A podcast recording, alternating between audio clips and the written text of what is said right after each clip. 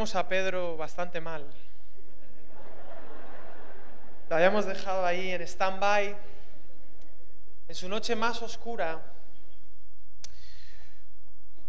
cuando más necesitaba de la misericordia de Dios. Dice la Biblia, vuelto el Señor, miró a Pedro. Y Pedro se acordó de lo que su Señor le había dicho. Ah, y se vio a sí mismo. Había estado tres años viviendo con Jesús, conviviendo con Él, pero era la primera vez que se había encontrado con su realidad y estaba diciendo que todos, en algún momento de nuestra vida, al menos una vez, debemos encontrarnos con nuestra realidad para luego poder experimentar la misericordia y la gracia de Dios.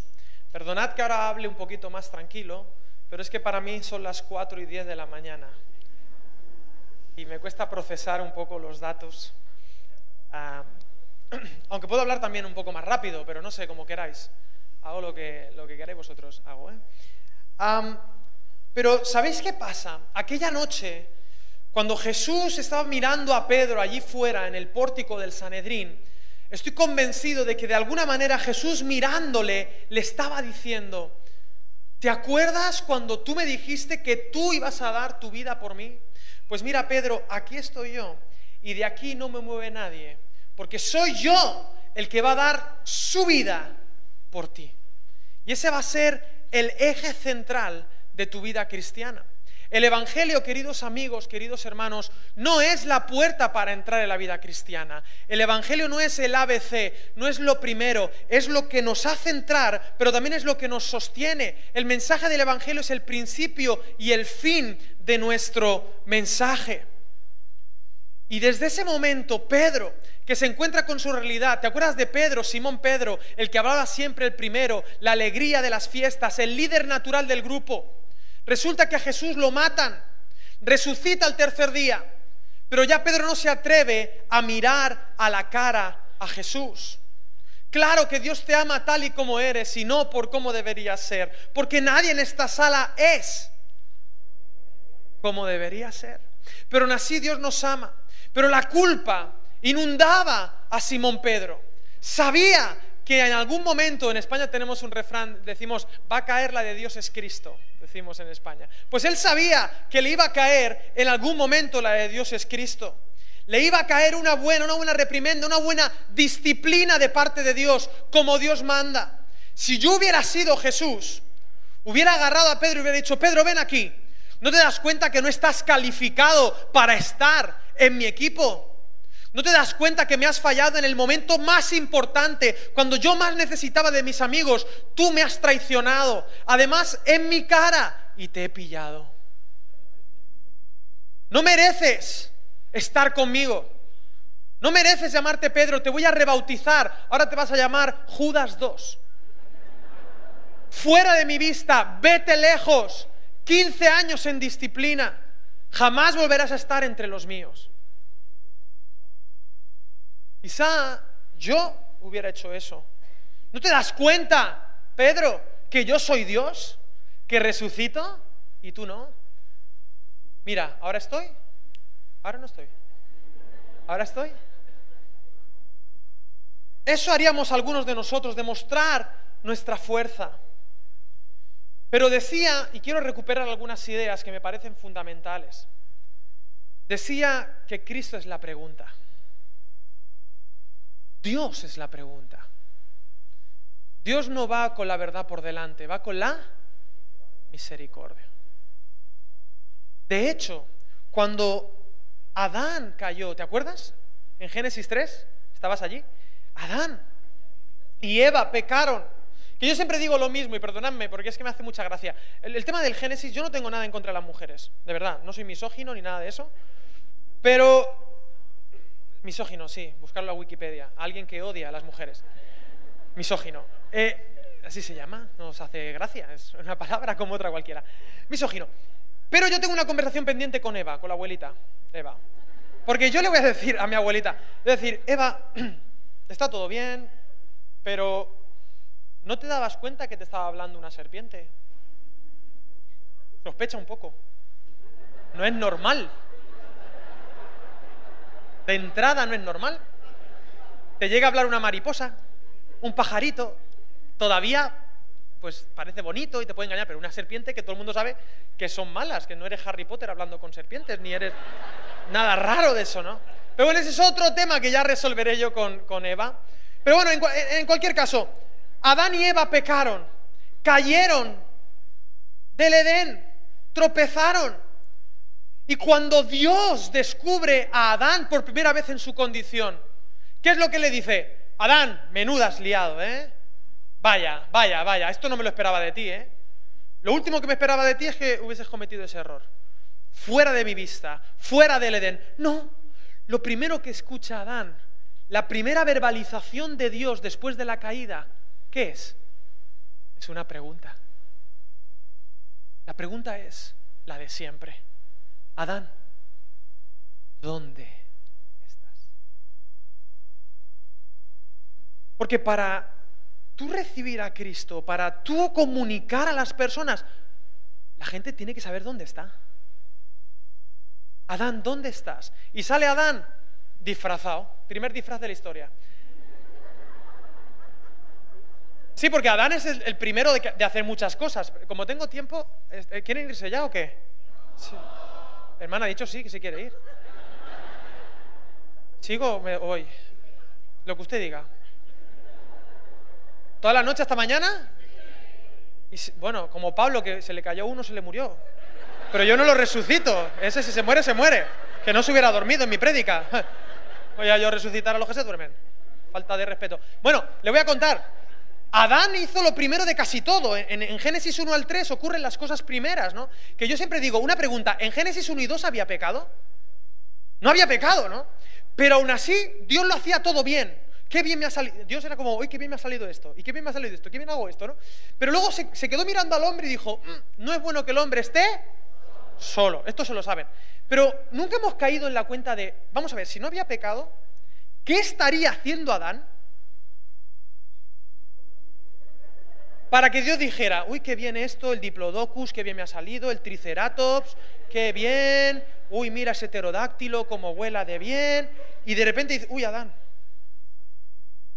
esto, claro, Adán desnudo por allí, aburrido de la vida haciendo el mono, o sea, no sé qué estaría haciendo. Pero dijo, mira, no es bueno que el hombre, esto, no, esto bueno no puede ser. Pecado no es, pero bueno tampoco.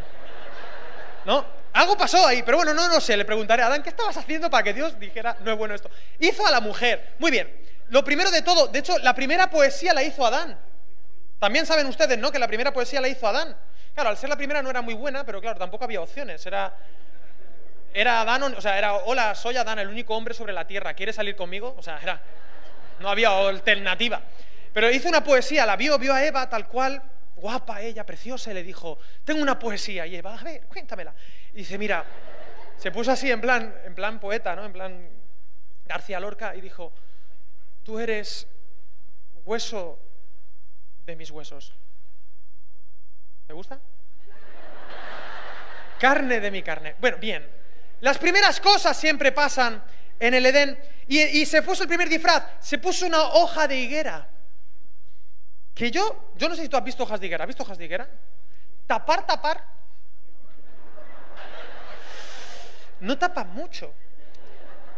Y hay una cosa muy interesante que ha dicho Luis Enrique. Ha dicho, a veces tenemos temor a mostrarnos como somos porque nos avergonzamos de nosotros mismos. Y esto es una condición inherente en el ser humano. Todos nos avergonzamos de nuestra desnudez, de nosotros mismos. No queremos que nos descubran y tapamos con una hoja de higuera nuestra supuesta vergüenza. Pero a los ojos de Dios, ese dónde estás es retórico. ¿Tú crees que Dios no sabe dónde estás?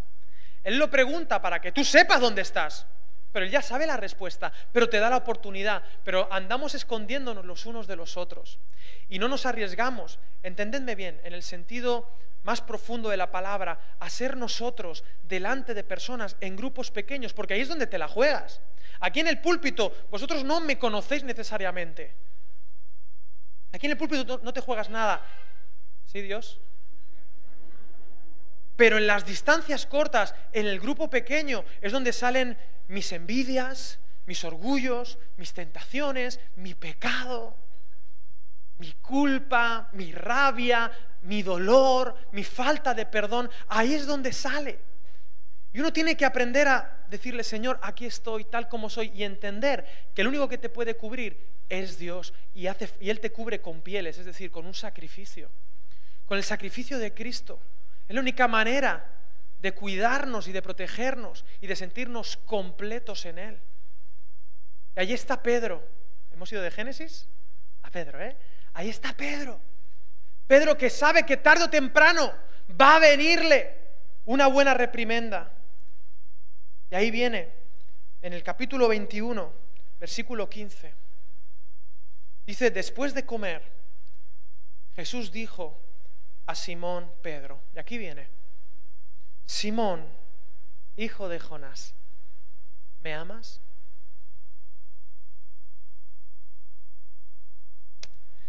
Sí, Señor, tú sabes que te quiero. Y él le dijo, apacienta mis corderos. Volvió a decirle la segunda vez, Simón, hijo de Jonás, ¿me amas? Y Pedro le respondió, sí, Señor, tú sabes que te quiero. Pastorea mis ovejas. Le dijo la tercera vez, Simón, hijo de Jonás, ¿me quieres? Y Pedro se entristeció de que le dijera por tercera vez, ¿me quieres? Y le respondió, Señor, tú lo sabes todo, tú sabes que te quiero. Jesús le dijo, apacienta mis ovejas. Al final, versículo 22, Jesús le dijo, si quiero que Él quede hasta que yo vuelva, ¿a ti qué? ¿Qué a ti? Sígueme tú. Conocemos esta historia y esta es mi historia favorita de la Biblia. Y cuando me dijeron el tema que se iba a trabajar en, este fin de semana y que es un tema que lleváis trabajando todo el año, transformados por el amor de Dios, amando al prójimo, a todo el mundo, amando a toda la gente y trascendiendo las generaciones. Yo pensé en esto, dije, si es que esto engloba todo. Simón, ¿por qué eres Simón? Eres inconstante. Uno pensaría, si uno lee esta conversación fuera de contexto, parece una conversación absurda. Ponte en, situación. Jesús y Simón. Simón, tengo una pregunta para ti. A ver, dime, Señor, ¿me amas? Sí, Señor, tú sabes que te quiero. Perfecto, apacienta mis ovejas. Vale, Señor, genial. A los cinco minutos, Simón, hijo de Jonás, tengo una pregunta para ti. Mm, vaya, a ver, dime, eh, ¿me amas? Bueno, me lo has preguntado antes, pero eh, sí, tú sabes que te quiero. Ah, perfecto, pues pastorea mis ovejas. Ah, vale, pues lo hacemos así. Y al rato, eh, Simón, hijo de Jonás, tengo una pregunta para ti. ¿Me amas o me quieres? Y claro, a lo mejor Pedro mmm, estaba ya confuso diciendo, a Jesús le pasa algo, esto es una consecuencia secundaria de la resurrección, la pérdida de memoria a corto plazo, y está dándole pequeños clips y está entrando en un bucle y aquí le vamos a llamar a un médico porque esto, en fin, pero no, dice la Biblia que se entristeció porque le dijera por tercera vez me quieres. Paréntesis teológico. Yo sé que cuando se ha predicado de esto, se ha usado el griego para hablar de las distintas palabras que se usan aquí para hablar de amor. El amor fileo y el amor ágape. Y esta es una interpretación válida y una exégesis buena para hablar de que quizá nuestro amor por Dios no es perfecto, pero os propongo que no es la intención primaria ni del Espíritu Santo ni de Juan, coautores del Evangelio de Juan. Por una sencilla razón. Jesús no hablaba griego, Jesús hablaba arameo con Pedro. Y para mí aquí Juan hace una cosa que hacía en otros textos también, y es que cuando uno escribe, uno tiene que intentar no repetir las mismas palabras, es como muy torpe decir lo mismo. Aquí el punto es por tercera vez. No es tanto el matiz de qué clase de amor estamos hablando. Pedro se entristeció de que le dijera por tercera vez, porque a Pedro le hizo clic Digo, la anterior interpretación es válida, pero permitidme que esta también lo sea. Tres veces negó Pedro a Jesús. Tres veces se encuentra con la pregunta de Jesús. Con la misma pregunta. Pero tú me amas o no. Y yo quiero decirte que yo creo en este Dios peligroso, arriesgado. Un Dios que cada vez que tropiezas lo que te hace es la misma pregunta. ¿Dónde estás? ¿Me amas? ¿Me amas o no me amas? Y cuando uno entiende, o sea, yo estoy hablando, no te estoy hablando de alguien con falta de autoestima que necesita amor, te estoy hablando del Dios de los cielos, que no necesita que nadie le ame, porque como nos ha dicho Luis Enrique, eh, Primera de Juan 4:8, Dios es amor. Él no necesita que el ser humano le ame. Él no nos creó para ser amado. Él nos creó para amarnos. Cuidado, Dios no es un Dios con falta de autoestima que nos creó porque estaba, necesitaba que viniesen a decirle guapo, guapo y tres veces guapo porque estaba solito en el trono. Ese es Alá. Alá sí que es un Dios solitario que crea seres y crea esclavos. Pero no es mi Dios porque mi Dios es amor. Mi Dios es Padre, Hijo y Espíritu Santo que por la eternidad se aman. Él no necesita a nadie. Dios se aman. Esto es una locura, el lenguaje no nos alcanza para entender que Dios se aman desde la eternidad y que Él creó al ser humano para invitarles a la fiesta. Quieres sumarte a este amor de la Trinidad para siempre. Cuando uno tiene eso en perspectiva, uno entiende que aquí Jesús no está pidiéndole, suplicándole amor. ¿Me amas? ¿Me amas? No, le está ofreciendo la oportunidad de su vida. Está siendo misericordioso porque Dios no va con la verdad por delante, va con la misericordia y luego con la verdad porque la acompaña, pero siempre con la misericordia por delante. Ese es el estilo de Jesús. No iba cazando pecadores, iba sanando a los enfermos. Y Pedro estaba enfermo, estaba roto me amas, empezó a restaurar su corazón. Y ese amor incondicional, me ha encantado la canción, la penúltima que hemos cantado, luego al final la quiero cantar otra vez, porque es muy bonita, es muy buena. Eh, es genial, porque es que esa, esa es la base del ministerio, saber que Dios me ama con locura. Ahora eso no es licencia para pecar 007, porque es verdad que la Biblia dice que donde abundó el pecado, sobreabundó la gracia, pero, pero, pero. Y cada uno tiene sus procesos y yo, yo soy el primero que digo, che, pues tengo que mejorar. Y voy creciendo, pero intento parecerme un poquito más a Jesús. Cada semana que pasa, cada día. Y la gente que me conoce de hace 10 años me dice, oye Alex, pues a lo mejor has avanzado un poquito. Bien, bueno, está bien. Donde abundó el pecado, sobreabundó la gracia. Pero donde abunda la gracia, el pecado comienza a dejar de abundar. También eso, ¿eh? Ojo, Cuidado. Ahora, esto no es un moralismo santurrón, porque hay cosas que, la verdad, uno se va dando cuenta. Yo he conocido muchos predicadores muy mayores. Yo siempre digo que la gente que dice más barbaridades son los jóvenes y los pastores que tienen ya de 80 años para arriba. Pero que me encantan, porque hay gente que, ¿qué le vas a decir tú a ellos? Están en la segunda juventud y dice, yo ya he pasado por todo, ya puedo decir lo que me dé la gana. Y si me echan, que me echen. Y digo, gloria a Dios, yo quiero tener 80 años ya para decir lo que me dé la gana. Y me caen bien esa gente. Y cuando yo hablo con ellos del pecado, porque yo soy muy de hablar del pecado, de las cosas, y yo le digo, hermano no sé quién, con ochenta y tantos años, digo, ¿y esto cuándo se termina? ¿Esta tentación cuándo se pasa? Y me dice, pues no lo sé, todavía eso no se me ha pasado a mí. Y digo, bien, bien, me gusta. Porque a veces uno lo que tiene que ser es ser consciente de quién es uno. Acuérdate, examíname, oh Dios. Examíname, oh Dios. ¿Me amas? ¿Me amas? Esto es genial. Esa restauración incondicional de Pedro, ¿sabes a dónde le llevó? A pasar página. Y tú te vas a Hechos de los Apóstoles y Pedro, el cobarde Simón, es el primero que se levanta cuando es lleno del Espíritu Santo. Hace una prédica de 10 minutos, 10, y se le convierte en 3000.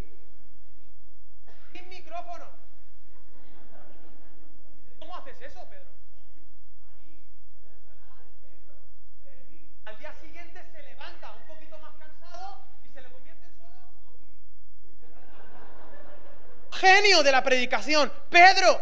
Una pregunta, ¿Pedro dejó de ser Pedro? ¿Tuvo una transformación radical? No, no, no, señores. Y aquí te viene una bomba que yo me voy a quedar más a gusto que el pipa. Pero a gusto, a gusto, a gusto y luego que lo resuelva Saúl y su equipo. Mira, lo primero, esto no es tan bomba, esto es normal, suavecito primero. Mira, ¿Me amas? Sí. ¿Me amas? Sí. ¿Me amas? Un momento. Tercera vez que me lo dices, me estás pillando aquí. Señor, ¿tú lo sabes? Pero a pesar de que sabes que mi amor por ti no es perfecto, tú sabes que te quiero. Y para Jesús eso es suficiente. Entiéndeme, esto es peligroso. Suena a dejadez, pero ¿qué quieres que te diga? Es el Dios que ve los evangelios. Yo no puedo cambiar a nada. Esto lo he dicho mil veces, pero te lo digo otra vez. yo no puedo cambiar a nadie. No se puede. No puedo cambiarme ni yo. Cada vez que yo peleo contra mí, pierdo, como mucho empate, porque yo contra yo es que... Empate. Máximo, empate. El único que puede conmigo es Jesús de Nazaret y le costó sangre, sudor y lágrimas. El único. Entonces, ¿a santo de qué voy a estar yo queriendo cambiar a la gente? Peor, cambiar el mundo. Quejándome del mundo. Ay, es que el mundo está mal. Es que este mundo está fatal. Es que el mundo cada vez está peor. Y eso es tan absurdo como decir, ay, qué oscura está la oscuridad. Es absurdo. Pero eso es otra predicación. La buena cuestión es que Dios restaura a Pedro con el amor incondicional. Pedro no es perfecto, pero dice, ¿me amas? Bueno, bien, pero ¿cómo demuestro yo a Dios que le amo? Pastorea mis ovejas. Apacienta mis corderos. Apacienta mis ovejas. Es decir, tú no puedes desconectar, ser transformado por el amor de Dios y amar al prójimo. Dice Juan, el que dice que ama a Dios, que no ve, y no ama a su hermano, que sí ve, es un... Ahora, yo quiero que tú conectes esto con lo que he dicho al principio, que la espiritualidad que Jesús plantea, primera bomba, no es cuántas horas horas, cuánta Biblia te sabes, cuántos milagros haces. No, Señor. La espiritualidad es amén. Amén.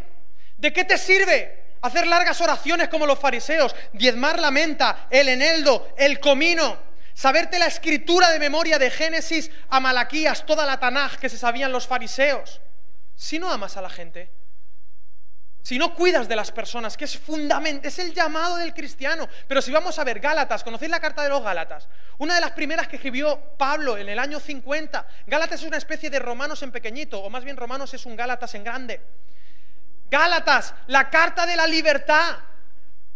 Criticamos a Pablo que hacía muchas listas, que se enrollaba el solito y decía muchas cosas que no entendemos. Pero él dice, toda la ley, en Gálatas dice, se resume en esto, amarás a tu prójimo como a ti mismo. Ojo, toda la ley. Eso es un spoiler de la Biblia entera. ¿Tú quieres saber de qué va la Biblia? La Biblia va de amarás a tu prójimo como a ti mismo. Amén. Es la propuesta de Jesús. Es que esta persona es muy espiritual. ¿Por qué? Porque ora mucho. Eso no es un síntoma de espiritualidad. Puede serlo. Puede serlo. Pero ¿cuánta gente no ora por ahí? ¿Sabes que los budistas oran mucho? ¿Sabes que los musulmanes dicen que hablan en lenguas? Yo no digo que eso es, claro, gloria a Dios que busquemos esas experiencias, pero no pueden ser un fin en sí mismo. Eso nos tiene que llevar al proyecto de Jesús, que es amar a los demás. Si tú conviertes la espiritualidad en un fin en sí mismo, te vas a pudrir en tu orgullo espiritual. ¿Qué era lo que le pasaba a los fariseos? Y Jesús dijo, señores, ¿de qué les sirve todo eso? Y está el hambriento aquí muriéndose de hambre. Mi pueblo está sin pastor. Tenemos que redefinir nuestra espiritualidad. Ojo, no a la luz de lo que dice Alex San Pedro, a la luz de lo que dice Jesucristo de Nazaret. Y si yo no estoy interpretando bien la escritura, entonces no me haga usted ningún, cero caso, cero, porque yo no tengo ninguna autoridad. Soy un chaval, tengo 33 añitos. ¿Qué le voy a decir? Soy español, ¿qué le voy a decir yo? ¿Se va a fiar usted de mí por ser español? Claro que no, no se fía de un español nunca en la vida.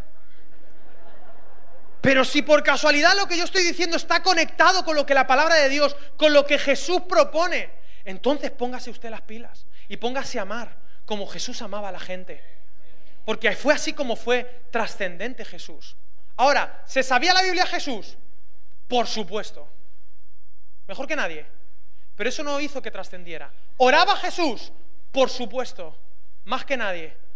Pero lo que hizo que trascendiera fue su amor sacrificial en la cruz del Calvario. Eso fue lo que transformó el mundo, lo que trascendió. Porque nadie puede ser mi discípulo si no toma su cruz y me sigue. La pregunta es si estamos dispuestos a negar nuestros derechos para seguir amando a las personas, aunque no se lo merezcan, como tú, que tampoco te lo mereces.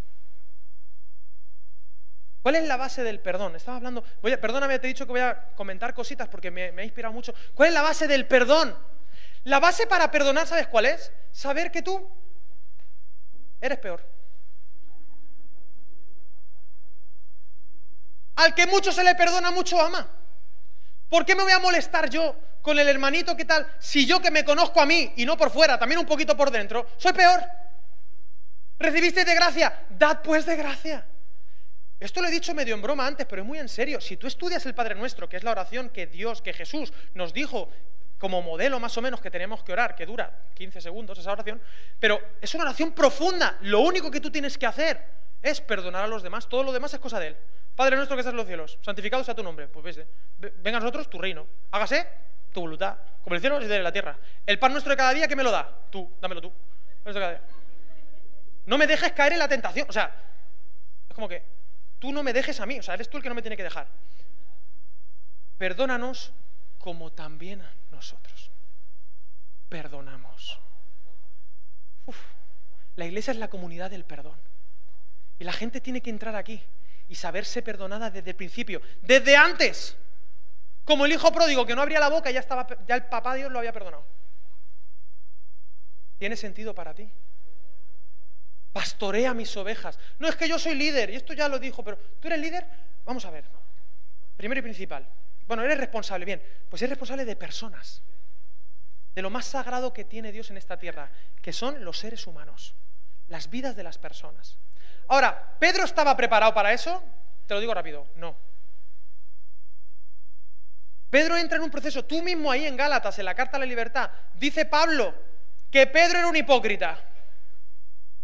Que resulta que llegan a Antioquía y cuando no estaban los judaizantes de parte de Jacobo, comía con los gentiles. Pero cuando vinieron algunos de parte de Jacobo, se hizo el listo y dice, ah, yo no como con estos, que estos son unos incircuncisos. ¿Sabes lo que es un incircunciso, no? Que no, bueno,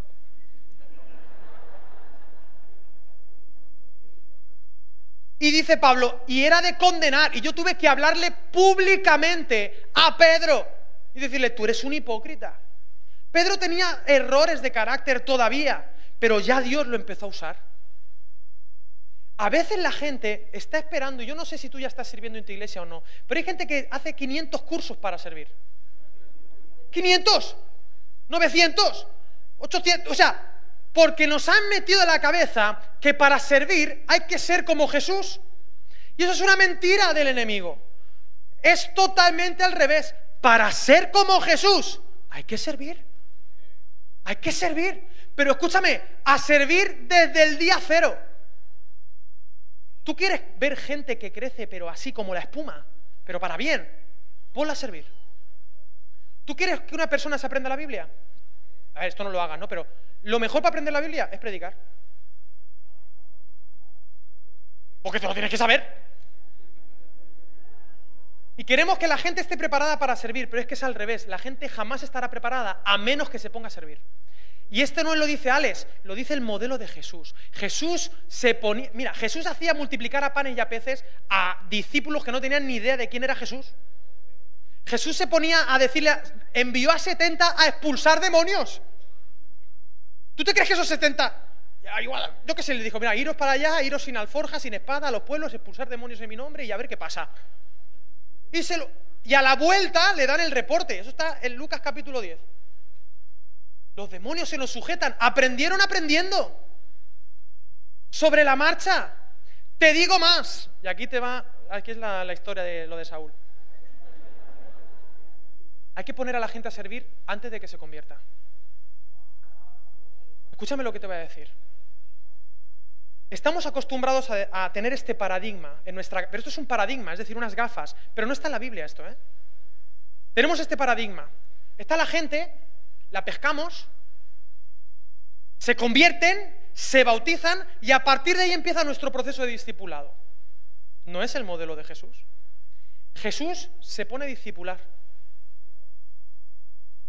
Al que venga, como venga, sea un sicario como Pedro, sea un impostor, ladrón, político corrupto como Mateo puede ser, no lo sé, o como Zaqueo, se ponía a discipularlos y en su proceso de discipulado se convertían. Dios no hace acepción de personas. Dios, Dios hace salir el sol sobre justos. e injustos. Es hora de que la iglesia se ponga a discipular a aquellos que todavía no forman parte de ella, para que su proceso, hay que darle la vuelta a esto, para que en su proceso de discipulado haya un punto de conversión. Esto está en la escritura. Te lo puedo demostrar con el ejemplo de Nicodemo. Juan 3:16. Juan 3. Juan 3 es la historia de Jesús con un dignatario que no era creyente y le decía, tienes que nacer de nuevo. Y entra en un proceso, aparece varias veces Nicodemo acercándose a Jesús, Jesús discipulando a alguien que todavía no es creyente. El discipulado no es después de la conversión, la conversión es durante el discipulado.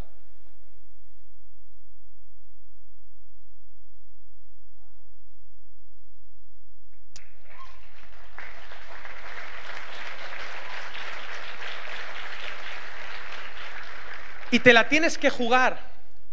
Porque mirad, hay causas que vale la pena juntarse con gente no creyente. Hay causas reales de justicia donde podemos implicar... Mira, no hay nada mejor para que un no creyente vea cómo funciona la iglesia que decirle, vente a servir con nosotros. Llévate de misiones a un no creyente. Se convierte solo.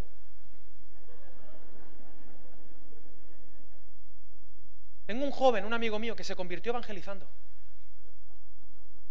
Le dimos las cuatro no sé qué y el tipo las decía como... Y en una de esas dice, Alex, que me he convertido.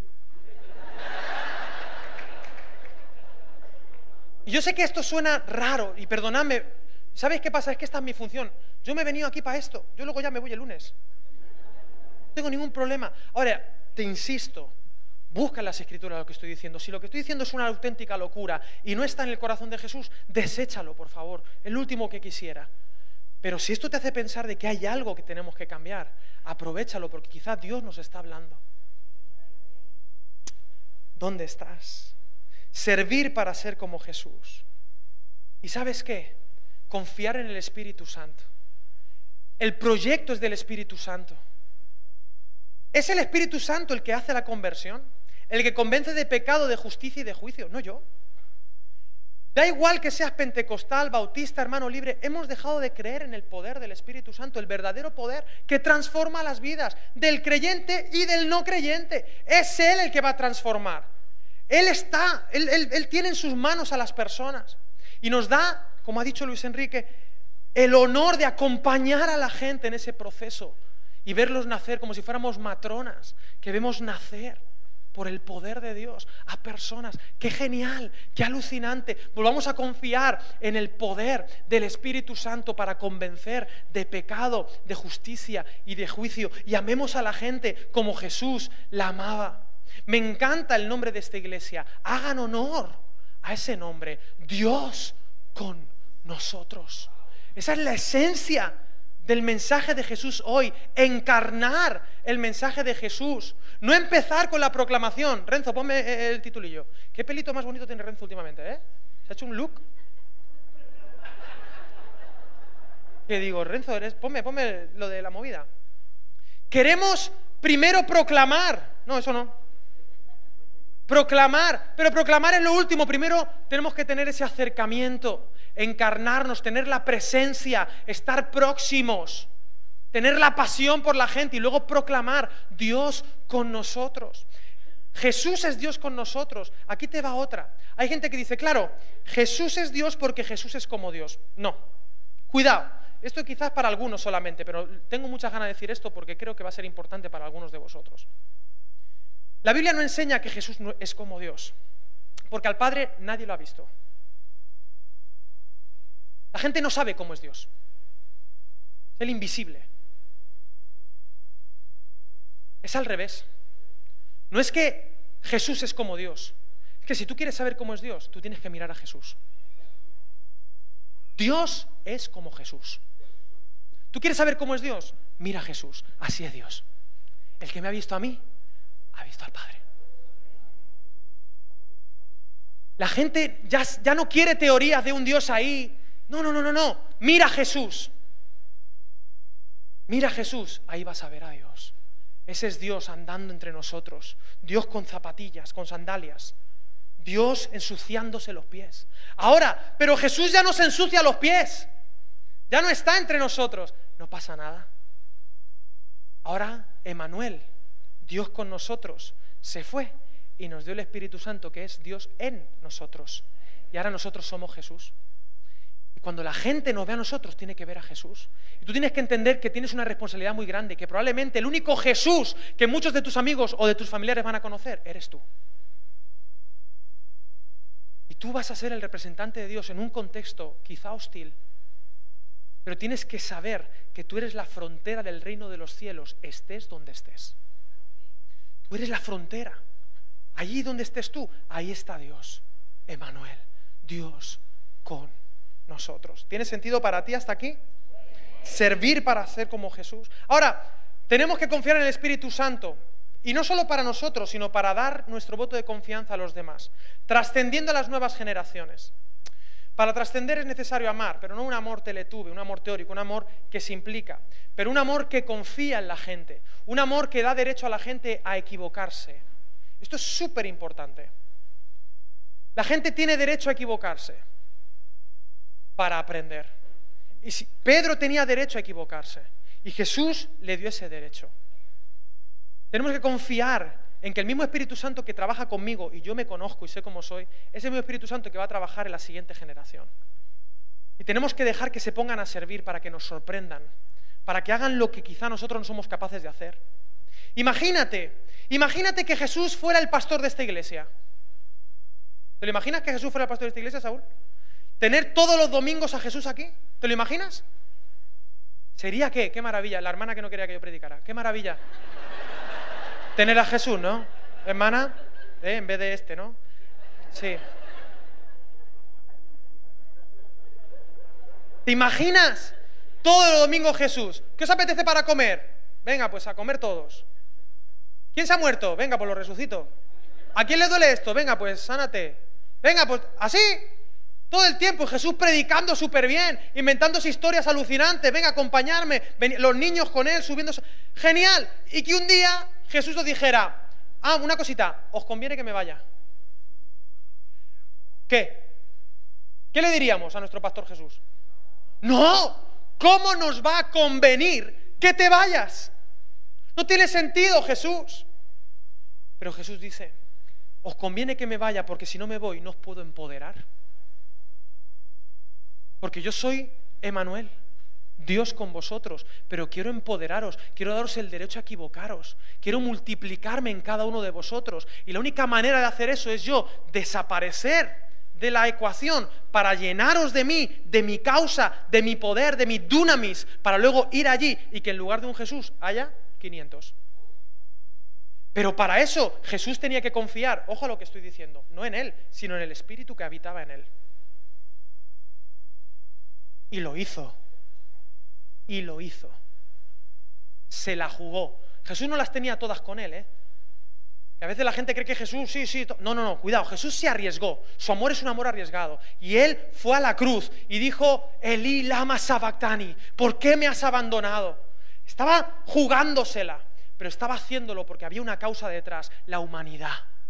Estaba en juego la salvación del planeta. Y él fue resucitado en gloria y cuando se fue el Espíritu Santo vino para multiplicar. Mira, tú crees, y permíteme enfadarme contigo, ¿me puedo enfadar? Está bien. Tú crees que Jesús, que Dios se encarnó en Jesús, nació allí por Oriente Próximo hace dos mil años se puso a llorar en mitad de una cueva, allí con una madre adolescente, con un padre que no entendía demasiado las cosas. Se convirtió en un refugiado político en Egipto porque tuvo que huir de la matanza.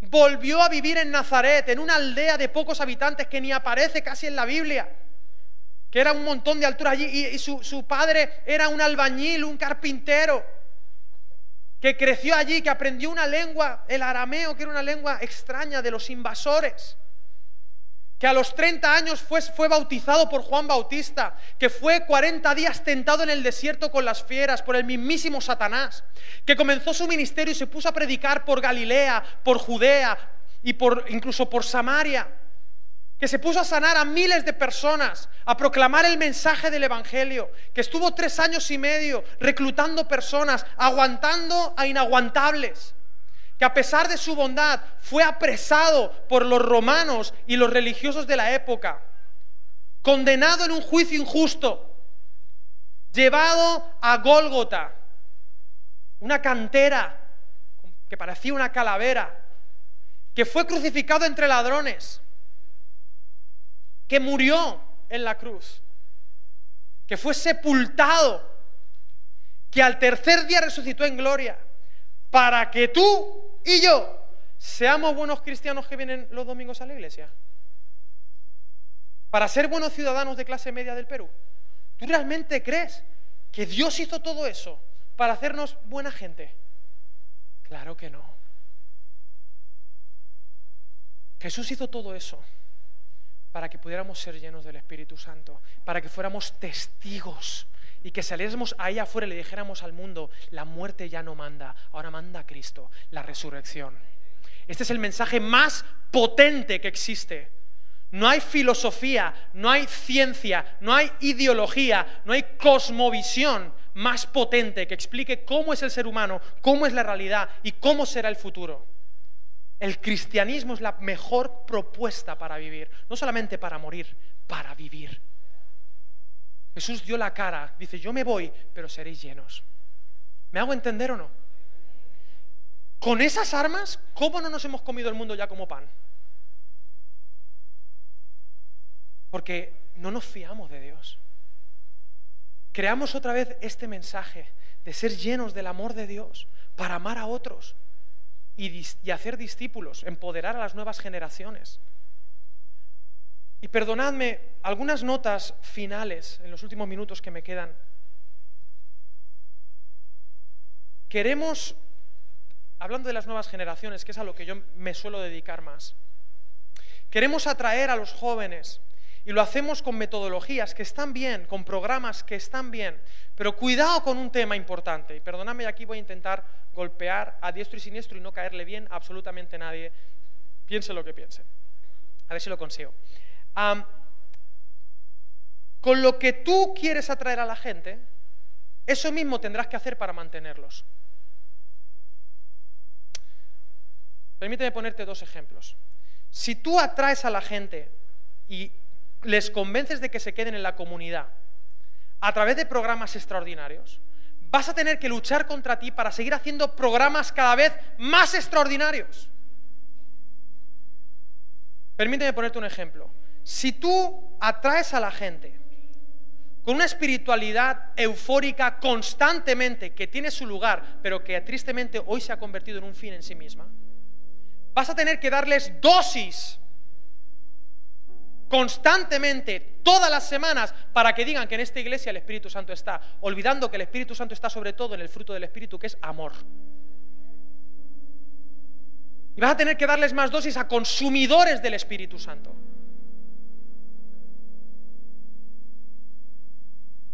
El Espíritu Santo no es para consumirlo, es para compartirlo, es para que guíe nuestra vida, es para que nos hable Dios es para convencerme de pecado, de justicia y de juicio, es para transformarme, es para hacerme como Jesús, es para llenarme de su amor, claro que sí, pero no es un fin en sí mismo el consumir espiritualidad. Me hago, no sé si usted me está entendiendo lo que estoy diciendo. Y si usted convence a la gente para que se quede con eso, va a tener que darles eso in secula seculorum, por los siglos de los siglos, o si no se van a ir.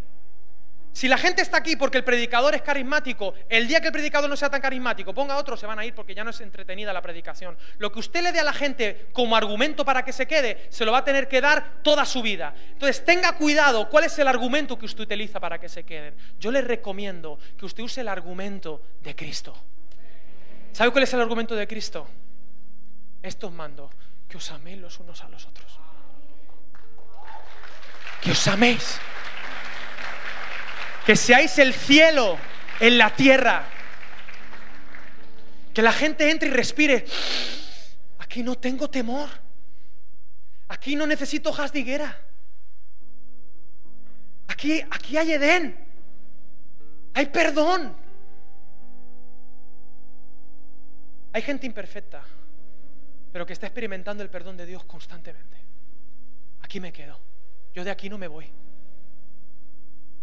Aunque todavía no crean, porque esta es otra. Queremos que la gente pertenezca, pero para que pertenezcan tienen que creer. Dele la vuelta a la tortilla. Haga que la gente pertenezca para que puedan creer. Háganles partícipes del amor de Dios. Porque dice Juan 13:35, Francis Schaeffer llama este versículo la apologética final. El argumento definitivo para un mundo posmoderno que ya está cansado de discursos solamente, que necesita estructuras de credibilidad. En esto conocerán todos que sois mis discípulos, si tenéis amor los unos por los otros. Ese argumento es imparable. Que respiren un amor que no se encuentra en ninguna otra comunidad, solo aquí. No por nosotros, sino porque Dios nos ama, tal y como somos, no por cómo deberíamos ser, porque nadie en esta sala es como debería ser. Pero Dios nos ama. Esto es tan fácil y tan difícil, pero a mí me huele a verdad. Me huele a verdad. Y yo sé que he dicho muchas locuras, ¿O no? Apacienta mis corderos.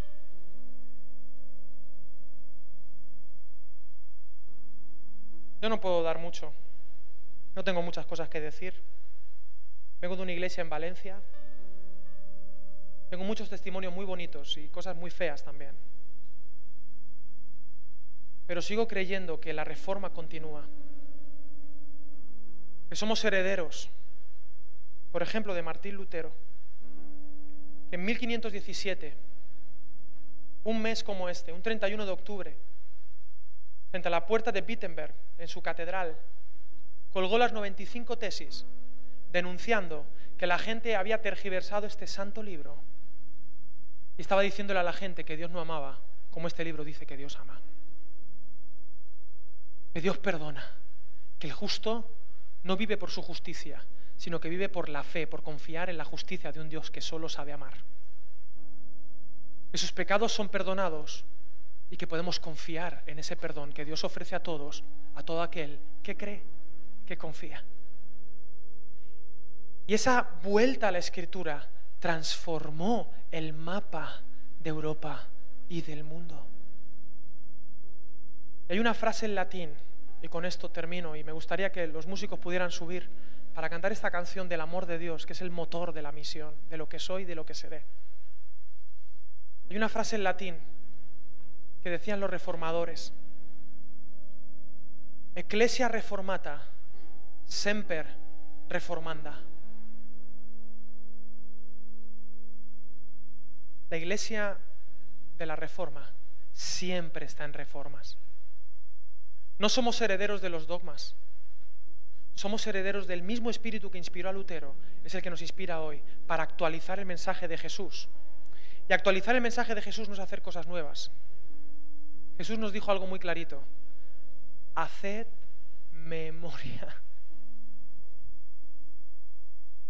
Haced memoria de mí. Tenemos falta de memoria. Y actualizar el mensaje de Jesús es volver a traer a Jesús, a ese Jesús puro de los evangelios, al hoy porque a veces lo llenamos con tantas cosas que se nos olvida. Por eso Jesús nos dice, haced memoria, haced memoria de mí. no os olvidéis de quién soy, de cómo yo hacía las cosas, de cómo me partí como este pan. Partíos vosotros también. De cómo compartía el pan, compartíos vosotros también. Haced memoria de mí y seguid reformando la iglesia hasta que yo venga porque Él va a venir, ¿eh? Que nos encuentre con las manos en el arado, amando a las personas, no olvidando lo más importante. Amén, amén, perdonen, tengan compasión, sean una iglesia que es luz en la oscuridad, que transforma la sociedad, que como la reforma transformaron, fueron transformados espiritualmente y cambiaron el mapa de Europa y del mundo. Ecclesia reformata, sempre reformanda. Apuesten por la nueva generación. Usted tiene que pensar en cómo va a ser la iglesia dentro de 30 años y adelantarse. Desde ya ponerse a trabajar para levantar el liderazgo de las próximas personas que van a estar aquí, aquí o allí. Iglesia reformata, sempre reformanda. Queridos hermanos, Juan, el apóstol del amor. Estaban todos muertos ya, nada más que quedaba él. Empezó con 17 años, pero ya era un viejito de noventa y tantos. ¿Te imaginas? El único apóstol que quedaba vivo, Juan. Ya no le llamaban Juan el apóstol del amor, le llamaban Juan el anciano. Aunque dicen que quizá era otro, pero pongamos que era él. El único, el único apóstol, el único que quedaba de los doce. Ya habían decapitado a Pablo, ya habían crucificado al revés a Pedro, ya habían metido en la olla expresa a Tomás, ya habían, lo habían fundido a todos, solo quedaba Juan.